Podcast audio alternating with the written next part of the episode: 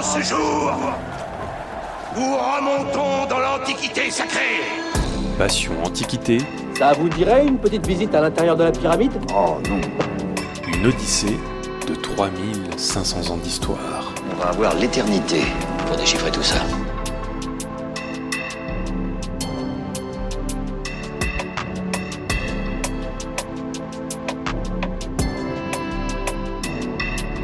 Quand on pense à l'Antiquité, on pense parfois aux ruines de Pompéi, à Vercingétorix et à la mythologie grecque, mais c'est aussi la Mésopotamie, l'âge de fer, l'épigraphie, les Araméens, enfin tout ce que l'archéologie et l'histoire nous permettent de connaître des anciennes civilisations. Habituellement, on fait commencer l'Antiquité avec l'invention de l'écriture vers 3300 avant notre ère, et on finit à la chute, si on peut parler de chute, de l'Empire romain d'Occident en 476. Mais vous le savez, les limites des périodes historiques sont toujours un petit peu floues. Et si nous pouvions parler d'antiquité au pluriel, des rives de l'Atlantique à celles de l'Indus, de la source du Nil au mur d'Adrien Je m'appelle Fanny Cohen-Moreau et dans ce podcast Passion Antiquité avec un S, Antiquité, je vous propose de rentrer un peu plus dans le détail, d'explorer cette vaste période en compagnie de jeunes chercheurs et chercheuses qui l'étudient en master ou en thèse pour vous permettre d'en savoir plus sur cette belle période. Épisode 19 Alexandrine et Beyrouth dans l'Antiquité, c'est parti.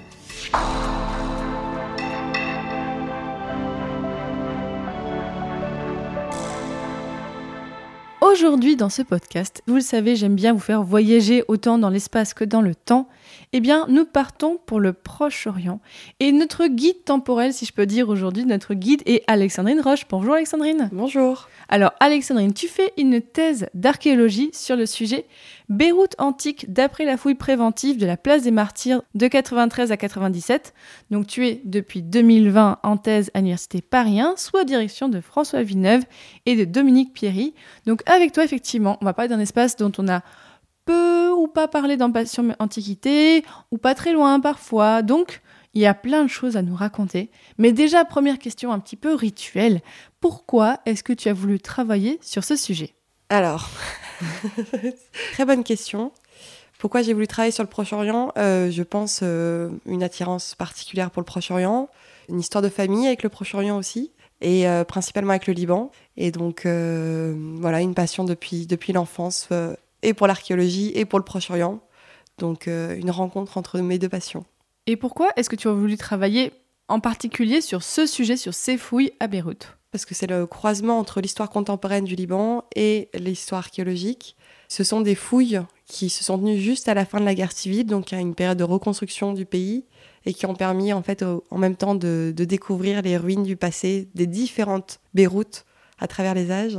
C'est un sujet, je pense, qui est connu par les chercheurs qui ont travaillé au Proche-Orient, parce que c'était des fouilles qui ont beaucoup formé au Proche-Orient, vu que toute la génération actuelle d'archéologues du Proche-Orient sont quasiment tous passés sur ces chantiers-là parce que c'est vraiment les chantiers écoles au Proche-Orient qui ont amené beaucoup, beaucoup d'étudiants, donc beaucoup de gens les connaissent, mais en même temps très peu connus par peut-être les étudiants de notre génération parce qu'elles sont pas publiées ou très peu publiées. Donc en fait, ça a été le fruit d'une discussion avec mes directeurs et d'une découverte en fait et un attachement parce que c'est un sujet un peu euh, original pour le monde de l'archéologie. Et donc voilà, je me suis attachée à, à ces archives, enfin à toute cette documentation de, de fouilles. Et déjà, tease-nous un petit peu, donne-nous un petit aperçu. Qu'est-ce que tu veux montrer dans ta thèse? Alors, c'est un petit peu compliqué puisque c'est pas une thèse à partir de mes données de fouilles.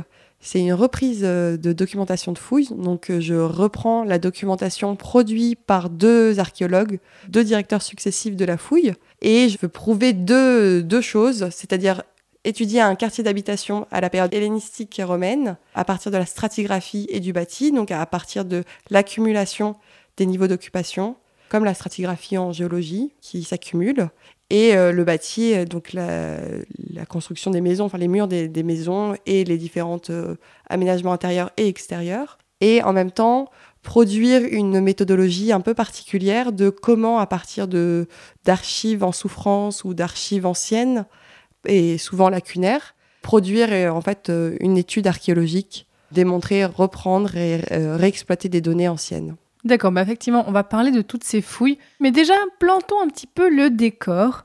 Raconte-nous sur quelle période et quel espace géographique est-ce que tu travailles. Donc là, Beyrouth à l'Antiquité, on est plutôt sur quel siècle et comment s'appelait Beyrouth à l'époque? Alors, Beyrouth a eu plusieurs noms. Alors, pour Beyrouth, c'est la capitale du Liban, donc c'est un pays au Proche-Orient qui est coincé entre la Syrie au nord et Israël au sud. Et euh, c'est un tout petit pays qui fait la taille de deux départements français, mais avec une histoire qui est très riche et très variée, puisque déjà c'est un, territoire très riche aussi pour l'agriculture. Sur ce territoire, il y a déjà deux montagnes et une euh, plaine euh, côtière et une, une vallée coincée entre deux montagnes. Donc voilà, il y a tout un décor, la Méditerranée et les montagnes.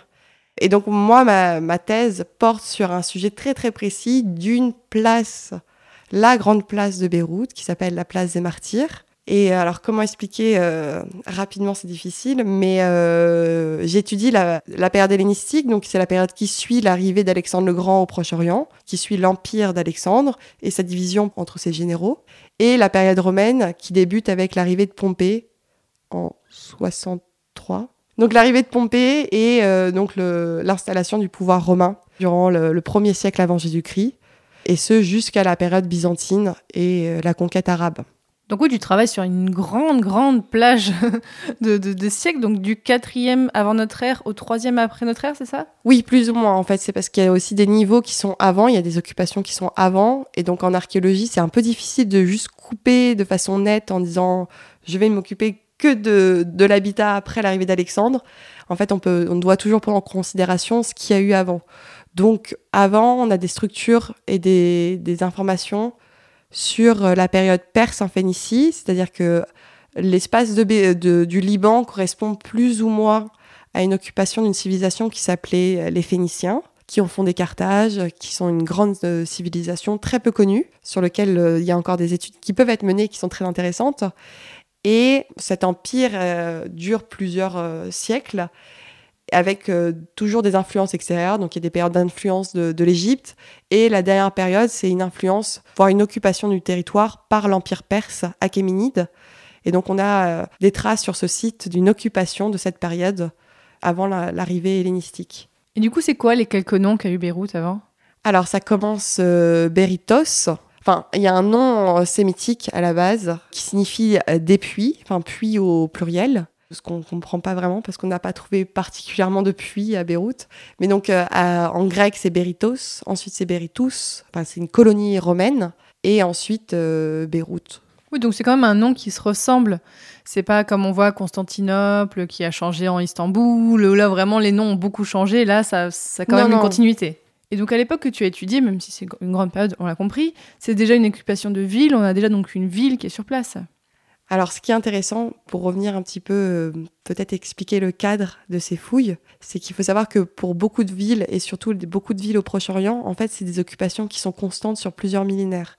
Donc, en fait, avant les, fouilles des années 90, pour Beyrouth, qui est un exemple assez parlant, en fait, pour le Proche-Orient, on avait une connaissance à partir des sources historiques, donc des auteurs antiques, euh, romains principalement, ou postérieurs, et euh, on avait cette vision de Beyrouth mais aucune vraie connaissance archéologique. Il y avait des premières études qui avaient été faites par des architectes, dont un qui est euh, assez connu qui s'appelle Jean Laufré, qui avait permis d'identifier l'emplacement de la ville antique sous le centre-ville euh, actuel de Beyrouth, qui correspond en fait à l'espace de la ville euh, médiévale et tardive, qui était enserrée de murs avant l'arrivée des Français au XIXe siècle, qui ont percé des grandes avenues et construit une place qui s'appelle la place de l'Étoile, sur le, modèle de la place de l'Étoile à Paris, mais en tout petit, enfin en beaucoup plus petit. Et donc ces percements ont permis, de, grandes avenues, ont permis de, mettre au jour certains vestiges antiques. Et donc jusque dans les années 60, 70 même, les seules attestations archéologiques qu'on avait à Beyrouth, c'était des vestiges romains. Sauf qu'on savait très bien que cette ville existait déjà à la période hellénistique, déjà à la période phénicienne, mais on n'avait aucune trace. Donc, au moment de la reconstruction du centre-ville, puisque le centre-ville a été le quartier le plus endommagé de la guerre civile au Liban, qui s'est tenue de 75, d'avril 75 jusqu'en octobre 90, en fait, ce quartier a été profondément détruit. Et euh, au sortir de la guerre, il a été décidé de, le raser en grande partie pour le reconstruire. Et c'est à ce moment-là que les archéologues ont lancé, enfin, il y a une procédure qui a été lancée, deux grandes fouilles de ce centre-ville. C'était une chance unique de, découvrir les vestiges et de comprendre les différentes occupations de cette ville sur des parcelles, euh, enfin, sur un, périmètre extrêmement grand. Ce qui fait que cette fouille a été surnommée dans les années 90 le plus grand chantier archéologique préventif du monde. Du monde, carrément? Du monde, ouais. C'est bon, je vous mettrai les, les références des articles en bibliographie. Mais donc oui, c'était considéré comme le plus grand chantier. Et c'est vrai que l'espace qui a été libéré pour les fouilles est, est, unique en fait. Aucune ville, dans toutes les grandes villes de l'humanité, que ce soit Byblos, Jéricho ou ailleurs, enfin les, tous les grands berceaux de, de l'humanité, même Damas, Alep, dans aucune ville on a ouvert de façon aussi grande des fouilles, ce qui permettait d'avoir une vision quasi complète de la ville antique et postérieure, bien évidemment. Et donc cette fouille que j'étudie se tenait sur la place des Martyrs, à l'emplacement d'un bâtiment administratif qui s'appelait le Petit Sérail, qui a été construit à la période ottomane. Donc c'est-à-dire, la construction, c'est à la fin de la période ottomane, donc c'est euh, au milieu du 19e siècle. Ce bâtiment a été détruit dans les années 1945-50.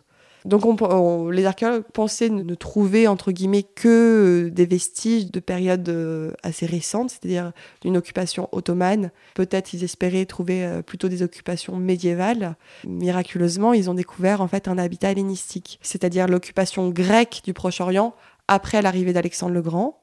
Et ce qui a complètement en fait profondément renouvelé les connaissances de Beyrouth, puisqu'on pensait que la ville antique ne s'étendait pas autant à l'est puisque la place des Martyrs est la limite, euh, enfin le plus à l'est du centre-ville. Donc voilà, ça a été une découverte euh, assez unique et qui a permis aussi de comprendre l'évolution de la taille de la ville antique et euh, les différentes occupations et types d'occupations en périphérie de la ville. Donc elles sont déroulées de 93 à 97, donc il y a 30 ans au moment où on enregistre ce podcast. Qu'est-ce que tu sais de comment sont déroulées les fouilles Parce que là, c'est quand même effectivement sur une vaste période euh, aussi de fouilles. Oui, a été une, vaste période, et sachant que les fouilles du centre-ville continuent toujours. Cette période-là, c'est la grande phase de fouilles, c'est-à-dire avec les, fouilles les plus intenses. Mais encore aujourd'hui, lorsqu'on construit un immeuble, on continue à fouiller, donc à avoir des, petites informations très fragmentaires et voilà, de complémentaires de toutes ces grandes fouilles. Euh, comment ça s'est déroulé? Alors, ça s'est déroulé dans un contexte qui est très particulier. Donc, c'est Beyrouth au sortir de la guerre. Donc après 15 ans de guerre civile, euh, la ville de Beyrouth est en ruine.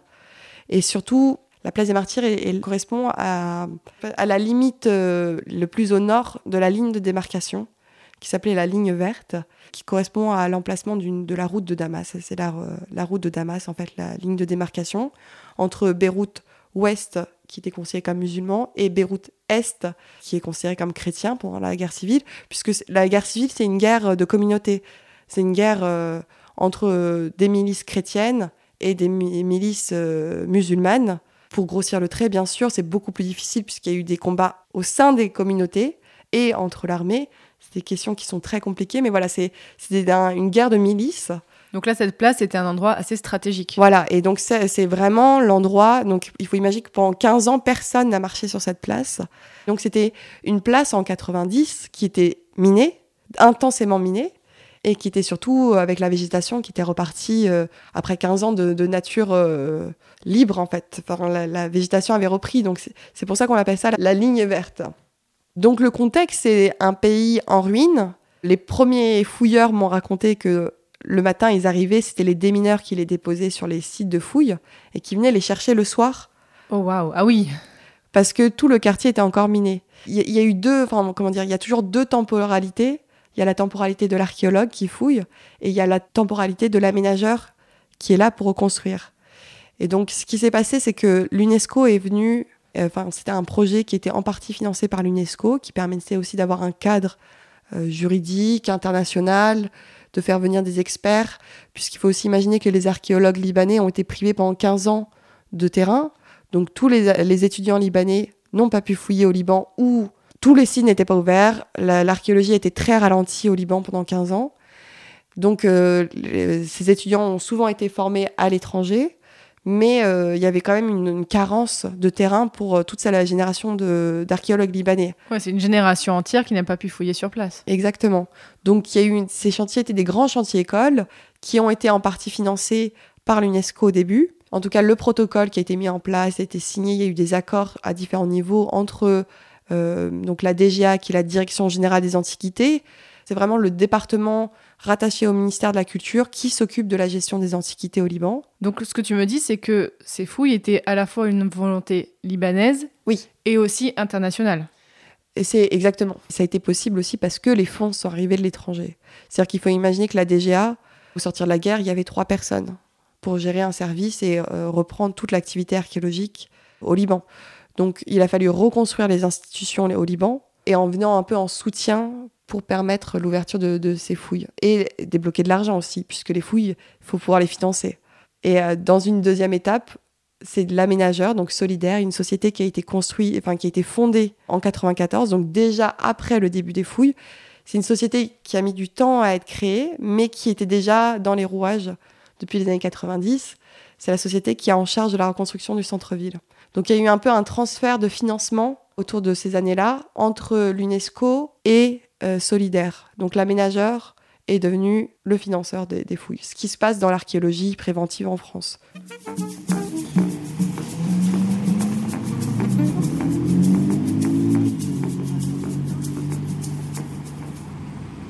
Nous voici donc euh, pour une promenade urbaine euh, dans la ville de Beyrouth en compagnie d'Abib Debs. Bonjour Abib Debs. Bonjour. Vous êtes architecte et urbaniste ici à Beyrouth. Voilà, donc la place des Canons, c'était le cœur battant de la ville de Beyrouth. Historiquement, avant, c'était la, la, place qu'on voit ici, était à l'extérieur des murs de la ville. Là où on est debout, là on est sur le, mur de la, le rempart de la ville qui a été démoli en 1850.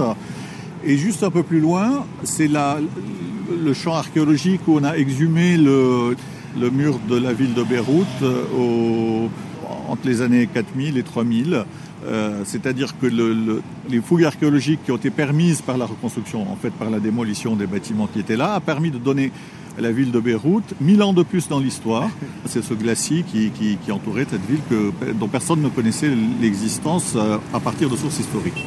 Et donc là, pendant ces fouilles, alors bien sûr, tu vas pas nous expliquer tout parce que sinon on y serait encore demain. Qu'est-ce qui a été mis à jour? Alors, selon les chantiers, parce qu'il y a eu beaucoup de chantiers, ce qu'il faut savoir, c'est qu'en 93, il y a quatre chantiers qui ouvrent, dont une euh, équipe étrangère qui. Donc, sur une même place au, Sur une même place. Parce qu'en fait, il y avait une loi qui interdisait les fouilles dans les, sur les terrains privés, sauf que l'ensemble du centre-ville était des terrains privés. Donc, la seule place publique, entre guillemets, c'était la place des martyrs. Alors que les études des années 50 avaient bien dit que la roche-mère, donc c'est-à-dire la croûte terrestre, en fait, euh, affleurait à ce niveau-là. Donc euh, il y avait peu de chances de trouver des vestiges, mais il a fallu quand même lancer euh, en 93. Donc ils ont ouvert quatre chantiers. Et certains ont fait des découvertes assez exceptionnelles. Donc je vous disais, le site que j'étudie, donc B02, B pour Beyrouth, 02 c'est le numéro du chantier, a permis de découvrir un habitat hellénistique et romain à la même période, et des grands, un grand complexe euh, aussi d'habitat à la période byzantine avec des grandes mosaïques. Ça, c'était les grandes découvertes. Mais euh, à proximité, ils ont aussi trouvé un glacis euh, de la période phénicienne. Un quoi? Un glacis, c'est comme une muraille en fait. C'est une muraille à l'âge du bronze, une muraille de défense. Ils ont trouvé aussi l'enceinte hellénistique, donc les murailles de la période hellénistique, et des grandes villas des grands bâtiments publics, toute la, ce qu'on appelle la ville monumentale, donc c'est-à-dire la ville avec les grands monuments civils en fait, donc que ce soit des basiliques, ils ont trouvé aussi des grandes thermes, beaucoup de thermes, mais les grandes thermes avaient déjà été découvertes, mais il y a beaucoup de bains qui ont été découverts, des nécropoles, des très grandes nécropoles qui ont été découverts en périphérie de la ville et qui marquent du coup pour les périodes, ça nous permet aussi de voir l'extension de la ville puisque aux périodes antiques, la nécropole est toujours rejetée à l'extérieur de la ville. Donc pour s'étendre, la ville est obligée d'empiéter sur les nécropoles. Donc plus les nécropoles reculent, plus la ville est étendue. Même si c'est une grande place, c'est quand même très à l'écart et c'est qu'une petite portion de la ville. C'est-à-dire que juste sur cette place, ça nous a permis d'apprendre beaucoup de choses sur l'histoire de la ville et comment elle s'est étendue. Oui, là, là j'ai vu à l'échelle pardon, du centre-ville. C'est-à-dire qu'à l'échelle. Moi, j'étudie juste la place des martyrs, oui, mais... la périphérie. Mais pardon, les, les thermes, les nécropoles, tout ça, c'est à l'échelle du centre-ville. Ah. Je croyais que c'était que juste sur cette place, on avait trouvé tout ça. Je trouve ça incroyable. Non, non, non. Non, alors sur la place des martyrs, donc il y a eu de l'habitat, euh, le glacis phénicien, donc la, muraille euh, de défense phénicienne, l'enceinte euh, hellénistique et de l'habitat, de la voirie, enfin voilà, tout un élément. Ça correspond plus ou moins un peu au faubourg de la ville antique. Donc c'est vraiment la périphérie intramuros, c'est-à-dire qu'on est dans l'enceinte. Donc on est dans la ville, dans la ville, dans la cité antique, mais, euh, mais pas dans les quartiers les plus riches ou on est dans des quartiers un peu classe moyenne, entre guillemets. L'archéologie permet aussi de se rendre compte des consommations et des, un peu des, des influences, on va dire ça comme ça, au Proche-Orient. Et donc là, on observe des petites maisons, mais avec des influences et des décors et des, des consommations qui viennent de tout le bassin méditerranéen. Et certainement, puisqu'on en fait, on est aussi à proximité du port antique, qui ne correspond pas au rivage actuel, puisque le rivage a été modifié aussi euh, pendant l'aménagement du centre-ville euh, dans les années 90. Mais ce que je peux dire, voilà, on a découvert, fait de grandes découvertes, mais le problème général à Beyrouth reste le manque de publication. C'est-à-dire que les fouilles ont eu lieu, on a peut-être inventorié tout ça, on a fait les relevés et compagnie, mais que peu de choses ont été publiées publiquement. C'est ça. C'est que quand on fouille, en fait, on ne fouille pas pour nous, on fouille pour le public, on fouille euh, pour les, la communauté scientifique et pour la connaissance. La finalité de toute fouille, c'est une publication.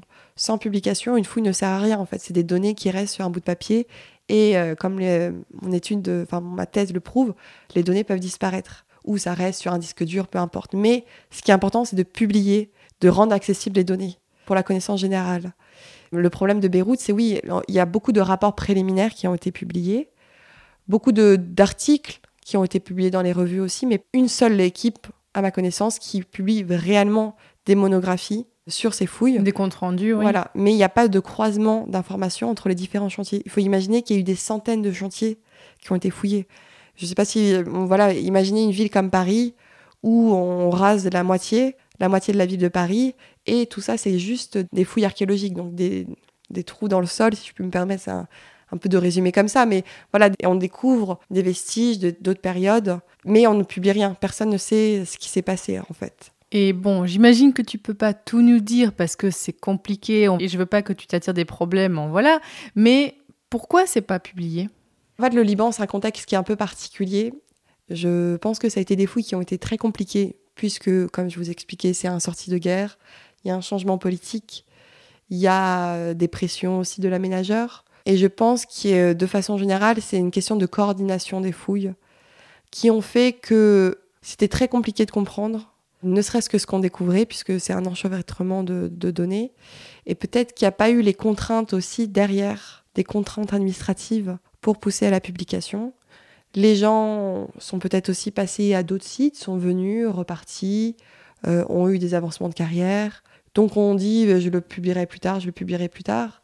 Et en fait, euh, ça n'arrive pas. C'est-à-dire que vous discutez avec tout archéologue, euh, n'importe quel archéologue, on se souvient toujours de ce qu'on a fouillé. Mais plus les années passent, plus c'est difficile de se souvenir avec précision, de se souvenir des numéros. Moi, personnellement, euh, si vous me parlez de numéros, euh, de murs ou euh, toutes les, tout ce que j'ai fouillé il y a six mois, je suis pas sûre de pouvoir vous en parler aussi bien que le moment où j'étais en train de fouiller. Donc en fait, il y a aussi la mémoire qui se délite un petit peu. Je veux pas accuser les gens de perte de mémoire, hein, c'est pas ça, mais, mais c'est normal. Au bout d'un moment, bah, ça part. Voilà, et le problème, c'est les, les gens n'ont pas publié ou alors se sont arrêtés en fait à des rapports euh, préliminaires, ont remis les rapports aux institutions, et puis voilà, les gens sont passés à autre chose. Je pense que a une multitude de problèmes, et c'est pas, je suis pas là pour accuser non plus les fouilleurs, c'est pas mon but, mais une, une accumulation de problèmes, puis le non-partage d'informations, la non-coopération entre chantiers, qui a fait que qu'on arrive dans une situation actuelle oui, ça a eu l'air d'être effectivement très complexe.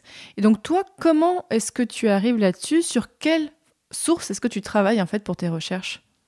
Alors moi, je travaille sur euh, ce qu'on ne peut pas appeler des archives, encore, enfin pas encore. Après ma thèse, ça deviendra des archives, mais ce qu'on appelle de la documentation de fouille. Donc quand on fouille, ce qu'il faut comprendre, c'est que le fouilleur détruit son sujet de recherche. On enregistre en permanence sur du papier, on documente tout ce qu'on voit, la texture, les couleurs, nos hypothèses de terrain, on photographie. Oui, parce qu'en fait, alors désolé de t'interrompre, mais aujourd'hui, cette place, elle a été construite. Ah oui, aujourd'hui, oui, il y a du béton partout, hein, de l'asphalte. Donc, sauf sur ce site-là. Ce site-là, ah. on le voit toujours. Ah, ok. Donc, il y a eu un effort qui a été fait pour préserver ce site-là On va revenir, mais c'est toujours ah. un peu compliqué au Liban. Oh, ok.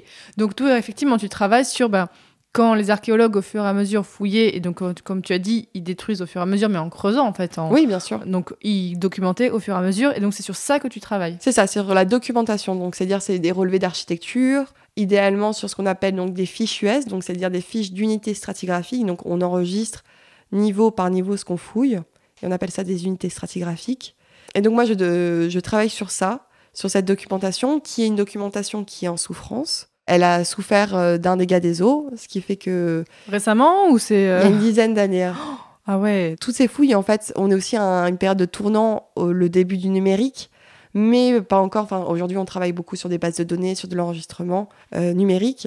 Mais à ce moment-là, c'est un peu la période de transition. On a les débuts, mais sans que ça soit vraiment optimal. Tout ce qu'on m'a fourni en base de données, ce sont des bases de données qui sont très anciennes, donc qui n'ont pas été mises à jour pendant 20 ans. Donc j'ai dû faire tout un protocole de migration pour récupérer. Et donc, il faut bien imaginer qu'il y a des pertes de données. Le numérique ne permet pas de tout conserver. Donc, euh, les, les fouilles de la place des Martyrs, les fouilles françaises, ont été menées dans un premier temps par Patrice Lenoble, de 93 à 94, et ensuite par Catherine Aubert, de 94 à 97. Et donc, c'est elle qui s'est occupée de la poste-fouille après. Donc, toi, en fait, tu as dû aller sur place à Beyrouth, au Liban, pour consulter tout ça C'est ça, parce qu'en fait, ces fouilles ont été donc financées et organisées par un institut français qui s'appelait l'IFAPO, l'Institut français d'archéologie du Proche-Orient, qui a fusionné avec deux autres instituts en 2003 pour former l'IFPO, l'Institut français du Pro- Proche-Orient, au, sein duquel donc il y a un département euh, d'archéologie et d'histoire de l'Antiquité, le DAA. Et donc ces archives sont conservées euh, à Beyrouth, à l'Institut français du Proche-Orient. Donc elles ne peuvent pas sortir en fait, euh, elles sont attachées là. De toute façon, vu la quantité de documents, c'est impossible de les faire venir en France. Ces archives sont déposées et ont été léguées à l'IFPO. Et dans l'état des choses, moi, ma thèse ne peut se faire qu'à Beyrouth. Et ce que j'expliquais, c'est que j'ai pu faire des observations de terrain aussi, comprendre l'environnement et comprendre euh, à partir, parce qu'à partir de plans, c'est très difficile d'imaginer en volume ce que représente en fait une ville, représente un mur. C'est assez difficile même avec des échelles. Il faut imaginer que une projection un peu en 3D qu'il faut se faire et comprendre l'évolution et comprendre aussi, ne serait-ce que la topographie. En fait, le Beyrouth, en fait, c'est une ville donc euh, qui est sur la plaine côtière, mais en fait, c'est une ville qui est en pente, qui descend vers le nord, donc vers la mer, puisqu'on a la descente des montagnes. Enfin, la topographie antique, enfin, l'environnement antique n'est pas le même que celui qu'on voit aujourd'hui, puisqu'il y a eu des comblements avec des coulées de boue qui venaient du sud vers le nord. Donc, ce qui était beaucoup plus euh, vallonné à la période antique ne l'est pas du tout maintenant. On ne voit pas très bien en fait la topographie antique aujourd'hui. Tout a été plutôt, plutôt lissé. En 97, il y a une loi qui a été votée au Parlement libanais de conservation de cet habitat. Il y avait aussi une question, c'est-à-dire, il faut imaginer, vous avez fouillé sur des centaines de milliers de mètres carrés, vous avez découvert des centaines et des centaines de monuments, de voiries, enfin, voilà, vous avez mis au jour une ville antique. Et d'ailleurs, c'est rigolo, c'est qu'il y, a un- il y a un croisement aussi. Pour trouver la ville antique, vous détruisez la ville contemporaine, enfin la ville moderne. Vous voyez, il y a, il y a une double découverte, il y a une double histoire, enfin, il y a un croisement d'histoire.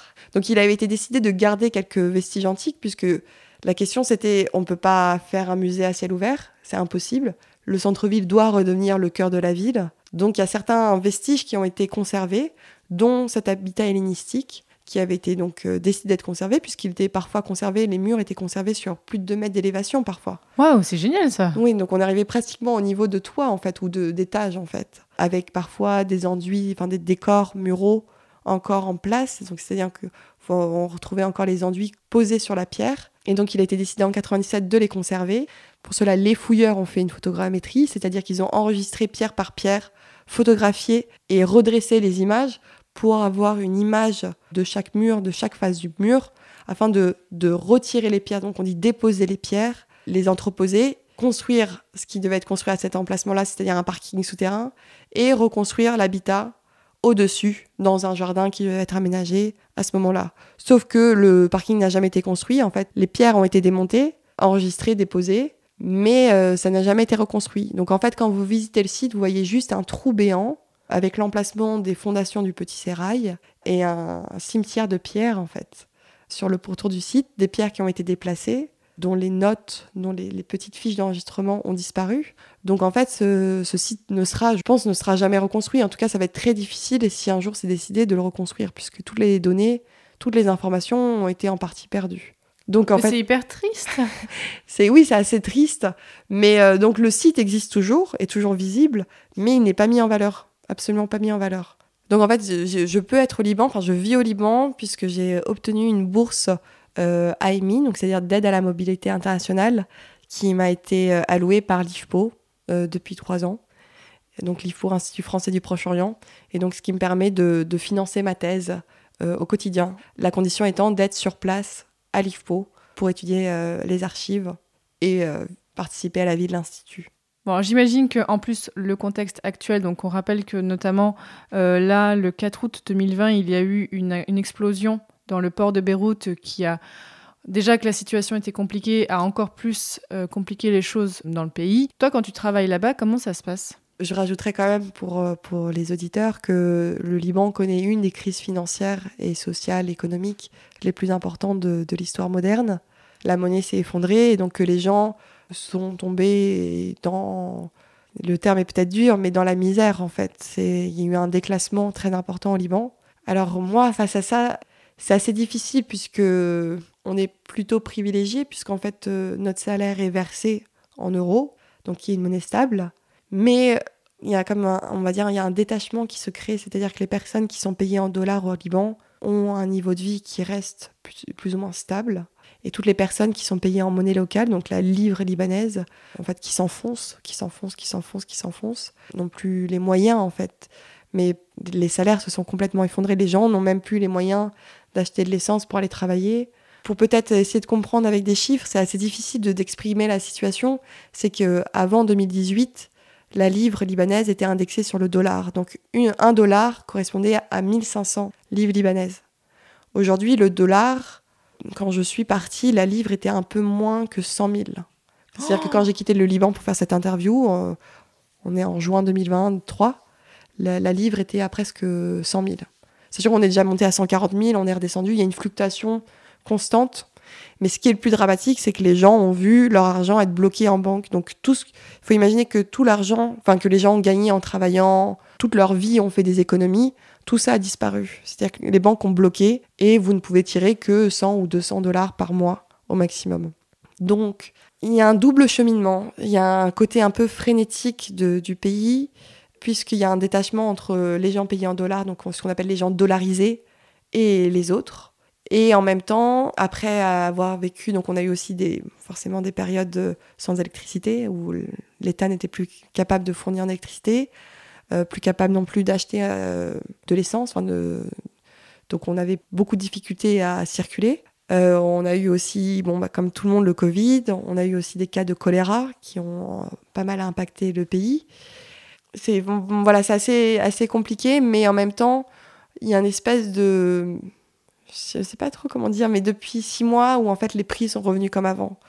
C'est-à-dire que les prix sur les dollars, enfin, sont indexés sur le dollar à nouveau, et donc les- le Liban est de- est redevenu cher en fait. Oui, les prix augmentent, mais pas les salaires. Non.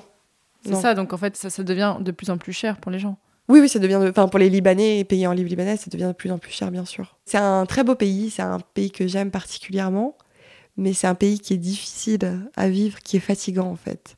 Et euh, j'ai un peu toujours cette image, c'est la sensation d'être dans une machine à laver en mode essorage. Et en fait, vous vous rendez pas de compte que vous êtes euh, secoué dans tous les sens avant de, de sortir du pays. On s'en rend pas compte qu'on est dedans. Mais euh, voilà, tout, plus rien ne nous surprend, on va dire ça comme ça. Tout est possible. Tout est possible. Et donc, pour mener des recherches sur des fouilles archéologiques qui ont eu lieu là-bas, dans ce contexte-là, comment ça se passe pour toi? Euh, alors pour les conditions de travail, alors euh, moi je suis très chanceuse, je suis logée donc dans l'Institut, l'Institut français du Proche-Orient, qui se trouve dans trois pavillons d'architecture traditionnelle libanaise, donc euh, et dans un cadre euh, très végétalisé, ce qui a beaucoup de chance puisqu'on n'a pas d'espace vert à Beyrouth aussi. Donc on est dans un cadre très privilégié avec euh, une équipe merveilleuse, enfin une, ambiance de travail qui est magnifique et ce qui permet aussi, je pense, de de soutenir le moral quand parfois on est confronté à des choses qui sont difficiles au Liban, savoir que on va travailler, on va travailler avec nos collègues et, et dans ce cadre et dans ces conditions, ça permet de mettre un peu de baume au cœur quand même. Et d'un autre côté, je fouille annuellement à Tyr avec la mission franco-libanaise de Tyr qui est dirigée par Jean-Baptiste Sion. Et c'est où Tyr? Alors Tyr, c'est tout au sud du Liban. On se rapproche des frontières israéliennes. C'est le tout sud du Liban et en fait c'était donc une ville très très importante à la période phénicienne. Et ce qui est intéressant, c'est qu'en fait c'était des îles et un rivage, un ensemble d'îles qui ont été rassemblées pour agrandir l'espace. Et au moment de la conquête du Proche-Orient par Alexandre le Grand, il y a une conquête assez particulière, c'est-à-dire qu'il y a eu un siège de la ville, et pour cela, pour arriver aux murailles qui étaient donc autour des îles, Alexandre le Grand a fait construire euh, comme un ponton, si vous voulez, jeter, on dit, des, troncs et voilà, des déchets, pour faire juste un, petit ponton jusqu'aux murailles de l'île, enfin jusqu'au rivage de l'île. Cette construction a en fait bloqué le, le, mouvement des sables.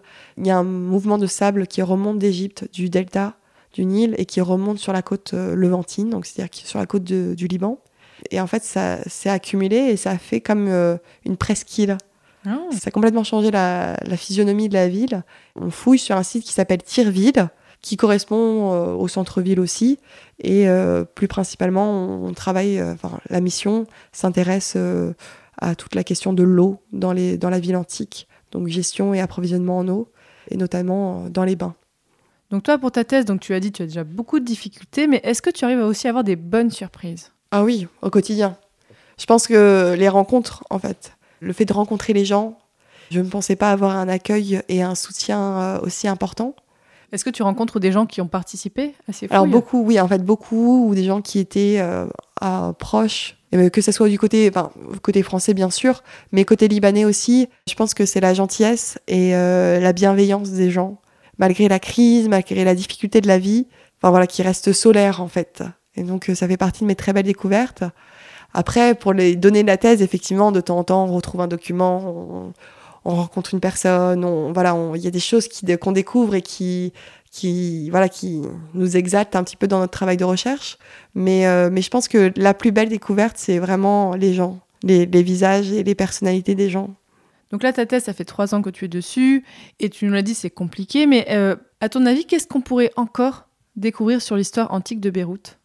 D'un point de vue archéologique, je pense qu'il y a encore beaucoup de, chantiers pour lesquels euh, certainement il y a du mobilier archéologique, c'est-à-dire euh, que ce soit des céramiques, le métal, euh, la statuaire, donc les petites ou grandes statues, tout, le, tout ce qu'on récolte pendant une fouille. Je pense qu'il y a encore beaucoup de travail à faire dessus.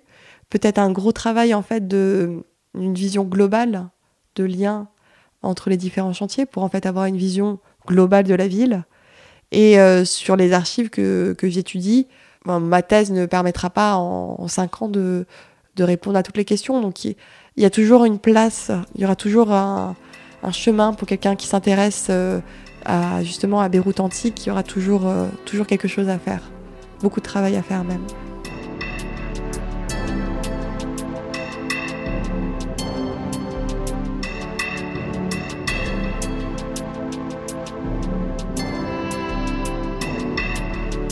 Désormais, chers auditeurs et auditrices, vous en savez plus sur Beyrouth pendant l'Antiquité, vous en savez plus sur comment on a pu fouiller là-bas. Donc merci beaucoup Alexandrine Roche et bon courage et bonne continuation pour ta thèse. Là, tu repars au Liban, c'est ça? C'est ça. Donc c'est pour ça en fait, on, a, ça fait combien de temps? Ça faisait deux ans qu'on essayait de se caler. En fait, j'avais repéré ton sujet. Je dis oh c'est intéressant Beyrouth. Et euh, on avait essayé de se caler mais en fait bon les confinements le fait que effectivement tu travailles au Liban là on a réussi à enregistrer. C'est bon contente. ça y est moi aussi euh, je te remercie ben, voilà, on a réussi à enregistrer. Merci beaucoup. Euh, alors, auditeurs, auditrices, vous le savez, comme d'habitude, on vous mettra sur mon site, donc c'est passionmédiéviste.fr. Il y a un onglet Passion Antiquité, allez voir ça. Vous le savez, comme d'habitude, il y a un article qui accompagne cet épisode. Donc avec Alexandrine, on vous mettra des conseils de lecture, on vous mettra des choses pour en savoir plus sur ces fouilles. Vous verrez, il y aura plein de choses. Allez voir tout ça. Et d'ailleurs, tant que vous êtes sur le site, alors il y a plusieurs épisodes que je peux vous conseiller en lien avec ce sujet. Alors bien sûr, j'ai pas fait d'épisode déjà sur le Liban, sur Beyrouth, mais par exemple dans cette région-là, j'avais fait l'épisode sur les Galates. Là, on était aussi un petit peu au Proche-Orient, donc c'était l'épisode 9. Euh, sur ce contexte-là, vous avez, si vous voulez, l'épisode 4 sur la bibliothèque d'Alexandrie. Donc avec euh, Juliette, là on était vraiment un peu plus en Égypte. Et allez voir parce qu'en fait j'ai fait pas mal d'épisodes sur le sujet, sur cette période-là, sur la période hellénistique, sur la période romaine. Donc allez voir tout ça. Et puis on parle beaucoup d'archéologie dans Passion Antiquité, hein. c'est normal, bah, dans Passion Antiquité, l'archéologie c'est très important. Et d'ailleurs, bah, profitez que vous êtes sur le site de passionmédiéviste.fr pour aller voir mes autres podcasts. Et oui, j'ai un podcast sur le Moyen Âge, Passion médiéviste, et un podcast sur l'époque moderne, Passion moderniste. Et là, bien sûr, on est des millénaires après, mais c'est quand même intéressant, je vous assure. Et vous pouvez aussi retrouver Passion Antiquité sur Twitter et Facebook pour savoir un peu plus quand sortent les épisodes. Mais n'hésitez pas bien sûr à vous abonner sur les applications de podcast. Et n'hésitez pas bien sûr à parler de mon travail, à partager les épisodes autour de vous, voilà, que ce soit à vos amis, à vos collègues, à votre famille, euh, comme ça, pause café. Et est-ce que tu connais un podcast? Voilà. Donc merci beaucoup de partager le podcast. Si jamais vous voulez soutenir mon travail financièrement, si vous avez les moyens et que c'est possible pour vous, je vous en dis plus sur passionmédiéviste.fr slash soutenir. Voilà, à partir de quelques euros par par mois, même que ce soit mensuellement ou ponctuellement, bah, ça m'aidera beaucoup parce que maintenant je travaille à mi-temps sur mes podcasts grâce au soutien des auditeurs auditrices. Encore merci beaucoup aux personnes qui le font et je vous dis à bientôt pour un prochain épisode de Passion Antiquité. Salut